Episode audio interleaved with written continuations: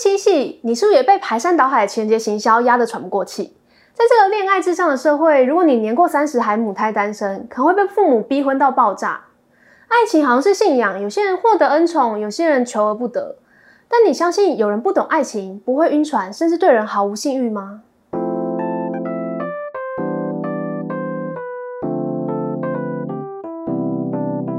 我是小瓜，我们今天的女主角孝子就是如此。他从小就不懂得恋爱是怎么回事，周围的人总觉得遇见喜欢的人就自然会懂了。但这样的他，有天却发现自己似乎是无性恋。听到这个词的直觉，好像是他们的感情相对淡薄。但孝子却是个怕寂寞的人，他不想用恋爱来填补自己，却又希望有人陪伴。今天我们就透过他的故事来看看无性恋究竟是怎么回事。在日本超市企划部工作的孝子是一名普通的上班族，年近三十岁，还跟父母同住。妹妹已经结婚，甚至小孩都生了，但孝子却连一点进步都没有。因为对他来说，一切关于恋爱的事都像是个奥秘。周围的人可以理所当然的谈论，轻易的坠入爱河，他却不懂那是什么感觉，又是怎么发生的。大家说的总有一天你就会懂，那一天却从没到来，让孝子甚至怀疑是不是自己有问题，只能把自己包装成是工作大于恋爱的那一种人。但最近却发生了几件与恋爱相关的大冲击。首先是由他负责指导的后辈误以为两人互有好感，却在知道孝子完全没有这种想法后大受打击，甚至申请调职，引起了主管的关注。再来是原本他在家人的逼婚之下打算搬出家里，跟朋友说好了要一起合租，对方却因为要跟前男友复合而放生他，还对孝子说希望他也能赶快找到自己的命运之人。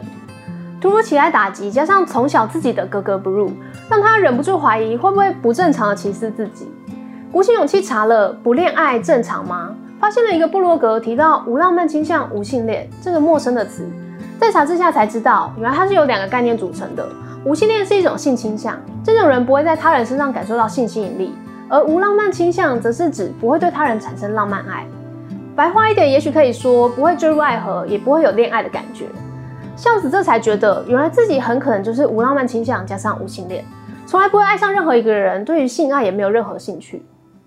有一天，他意外发现，在超市有过几面之缘的蔬菜区的员工高桥，竟然就是那个部落格的版主。他急忙上前相认。但在公共场合大谈无性恋话题实在太尴尬了，对方邀请他下班之后再好好聊聊。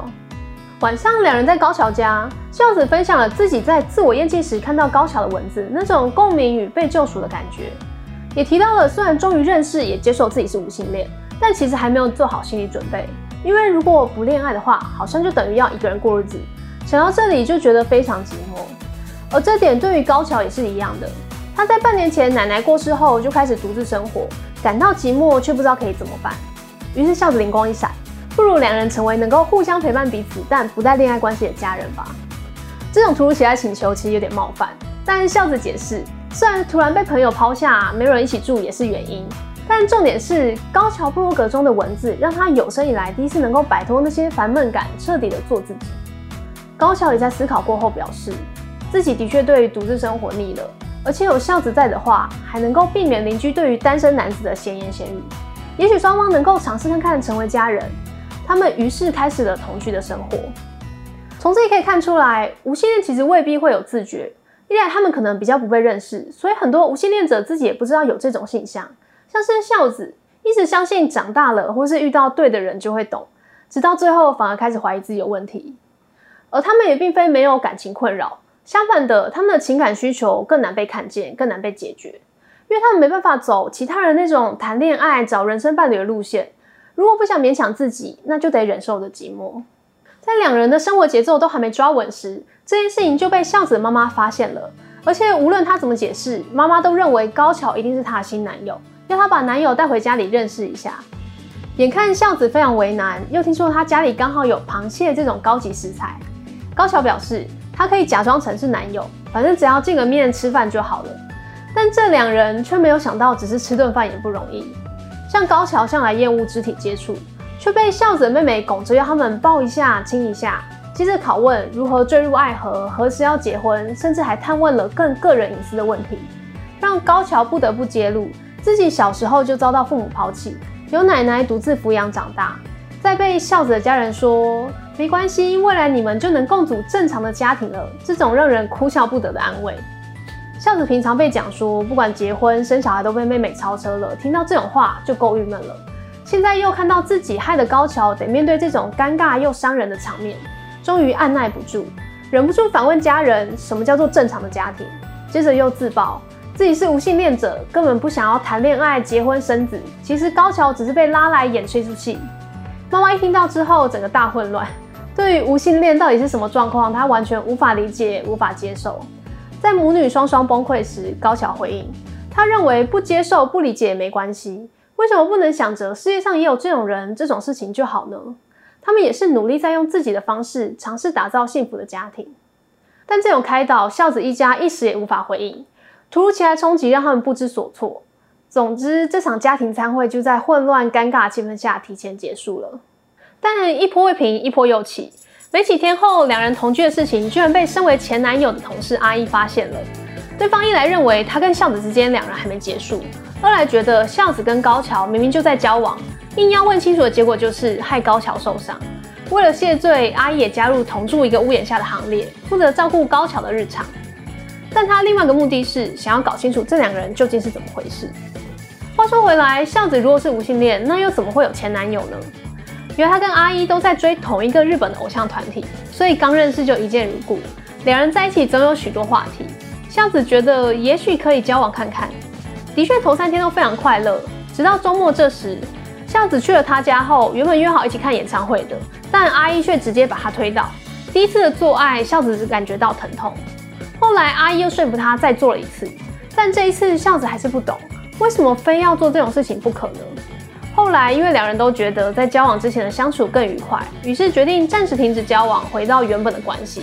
对孝子来说，两人早就已经分手了；但对阿姨来说，显然这段情还没结束。总之，现在三人开始了共居的生活。很明显的，阿姨的世界观与他们两人非常不一样，凡事都会套一个恋爱滤镜去看，而且认为这才是正常的。像是两人早餐习惯吃乌龙面这件事，情侣感。高桥希望未来又有意外时，孝子能够当他的紧急联络人，情侣感；帮忙整理供桌，情侣感。在他眼中，男女之间一定都跟恋爱有关，任何事情都是爱情萌芽的前兆。但相反的，孝子反而是对于恋爱过于不敏感。这些在恋爱脑的世界中很自然的揣测，孝子却需要透过阿姨的解释才能理解。像阿姨这样的人，虽然有时候恋爱滤镜会加过了头，但是的确许多人情世故当中就是有爱情因素的。高桥与孝子虽然不希望他将所谓一般人的框架套在他们身上，但可能因为无性恋的特质，让他们过少意识到人与人之间恋爱的情愫。确实也是透过阿姨的开导，他们才能理解这些人的想法。经过了一段时间的相处，阿姨才终于发觉，原来这两人是真的不懂恋爱。为了更懂孝子，他也因此想要认真理解无性恋。趁着孝子不在，跟高桥谈了许多，也拿了书找了资料来看。有了更多认识后，他对孝子提出了一个选项：他是不是也能够跟他成为不带恋爱关系的家人呢？既然孝子跟高桥可以的话，跟他有什么不行的理由？阿姨可以不亲他、不碰他，有需要的时候自己解决。这样的话，孝子是不是也能够选择他呢？我自己觉得这是个蛮 tricky 的问题。的确，从道理来看，没有不可以。但在这时发生了另外一件事。孝子发现之前要跟自己合租的好友，原来不是因为跟前男友复合，反而是因为喜欢自己才决定离开。好友知道孝子完全没有谈恋爱的意思，所以只能够隐藏着自己的心意，更不可能假装没事跟他住在一起，所以才选择离开。在两个人谈话的过程，孝子感受到要压抑自己真实的模样有多痛苦，所以面对阿姨也是一样的。虽然跟他的确很契合，像现在这样住在一起也很开心。如果能够成为不带恋爱关系的家人，或许真的很棒。但这也意味着阿一必须压抑着自己的欲望。孝子虽然不能够理解，但也清楚那些想和恋人一起做的事情对于阿一有多重要。从好友身上，从自己身上，孝子都能感受到，当勉强自己成为不是自己的样子时，会有多痛苦。因此，孝子正式对阿一提了分手。你向他道歉。要是能够更早认识自己，也许两个人就不会交往，也不会让他这么受伤了。在与阿一的事情告一段落后，孝子也更加确定两人作为家人的关系。那时他们已经住在一起，经过一段时间。高桥在这时遇到一个工作机会，可以实现从小当农夫被蔬菜包围的梦想。那是一个地方创生计划，参加的人能够利用休耕的田地学习农耕技术，在课程结束后就可以将田地收为己有，正式成为农夫。明明是个大好机会，高桥却断然拒绝。原因是他太珍惜现在的生活，一旦参与这个计划，意味着不能再跟孝子同住，这段暂时的家人关系也将结束。但孝子却希望他能够抓住这个机会。两人在几次谈话后，重新梳理了家人的意义。虽然一开始是因为同住而开始了暂定的家人关系，但经过了这段时间的相处，双方已经真的认为对方可以成为无关血缘、无关爱情的家人。即使不住在一起，也不代表要结束关系。理想的工作与家人，为什么不能我全都要呢？这个简单的答案却解开了高桥心中的纠结。他原本不想让奶奶留下的房子变成空屋，也不想要结束这段关系。但现在孝子会继续住在这里，这里还是他的家，两人也仍然是家人。而高桥自己能够去当农夫，建立他的野菜王国，孝子也能够继续做着喜欢的工作。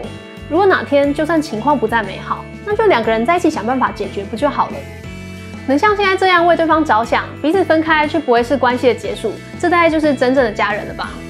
以上孝子与高桥的故事来自于日剧《不能相爱的两个人》。居民乍听之下会以为是无法彼此相爱的两人，但其实是指两个不会谈恋爱的人。故事从孝子强烈意识到自己的异常开始。透过高桥的部落格，将他从小到大的感受与烦闷疏解开来。原来自己虽然与很多人不同，但也有许多像他这样的无性恋者。观众也透过他的自觉，开始一步步认识什么是无浪漫倾向的无性恋，以及他们遇到的各种问题，像是家人的不理解或是期待不同，还有像前男友阿姨的各种疑问。其实阿姨就代表着周围多数人的看法。虽然前期他会让人觉得很烦，总是用自己的角度，用恋爱滤镜在看别人的关系。但他也就像是在代替观众问问题：如果两个没关系的男女住在一起，难道还会有交往之外可能吗？男生不就是一有机会就想打炮的生物吗？是不是其实他们都有点心动，只是还不愿意承认？在看剧时，我也会想，孝子与高桥之间的气氛这么好，配乐这么甜，会不会哪一集就背叛剧情设定，两个人直接在一起？阿姨就是负责说出部分观众的心声这样的一个角色。